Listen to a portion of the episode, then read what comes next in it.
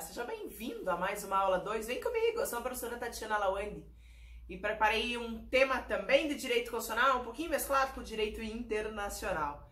E eu pergunto a você, nossa pergunta que vai girar o vídeo, né? É a seguinte: aquele estrangeiro que casar no Brasil ou casar com uma brasileira passará a ser brasileiro?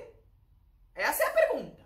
Né? Então, aquele estrangeiro que arranjar um casamento, casar com uma brasileira ou casar aqui no Brasil, ele agora será brasileiro para nossa legislação? A resposta é não. Na verdade, não pela legislação, mas pelo entendimento do STF ao interpretar a nossa legislação. Né? Então é o seguinte: olha, a aquisição de nacionalidade brasileira não é um efeito direto e imediato do casamento civil.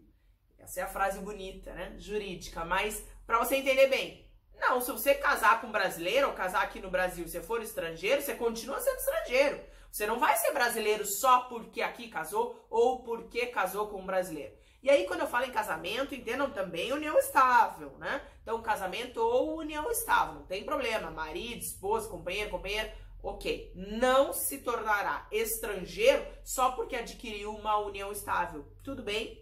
Como é que se torna brasileiro? Não é brasileiro nato, é brasileiro naturalizado. Né? Como é que você se torna um brasileiro? Venha ser um brasileiro. Bem, existem dois modos e não é o casamento. Esses dois modos não se inclui o casamento, portanto, ou a união estável, ok? É a via ordinária ou a via extraordinária.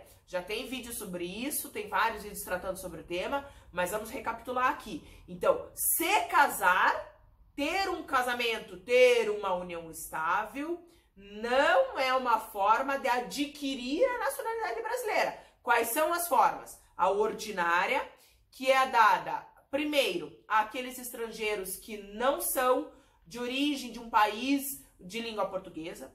Esses estrangeiros terão que cumprir a nova lei da migração, o novo estatuto do estrangeiro, né? Mas se chama lei da migração.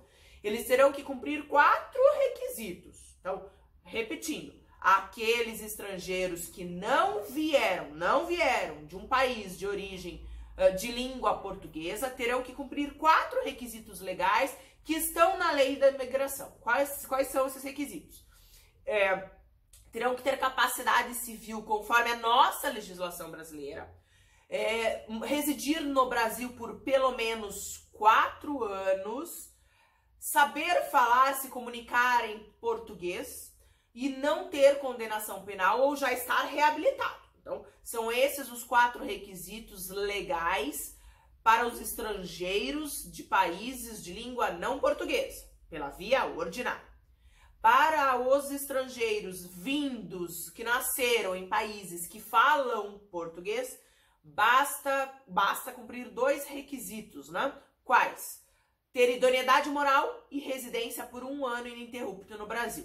Então, esses dois, os, os estrangeiros de língua portuguesa e os estrangeiros de língua não portuguesa podem cumprir o caminho ordinário, o caminho simples, o caminho fácil, caminho arroz com feijão, que a gente come todo dia, aquela coisa ordinária, comum, ok?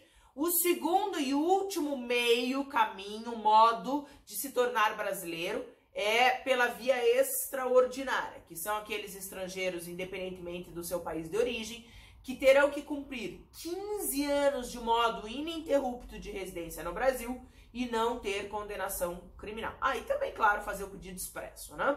Então, veja, ou você opta pela via ordinária, se preencher os requisitos, ou você opta pela via extraordinária para requisitos mais complexos, mais difíceis, por isso extraordinária. Agora, casar ou ter união estável, segundo o STF, não dá direito, não concede efeito de nacionalização brasileira a nenhum estrangeiro. Né? Então, casar ou ter união, é, união estável não dá uma nacionalização com efeito direto ou imediato. Terá que cumprir outros requisitos, ou pela via ordinária ou pela via extraordinária.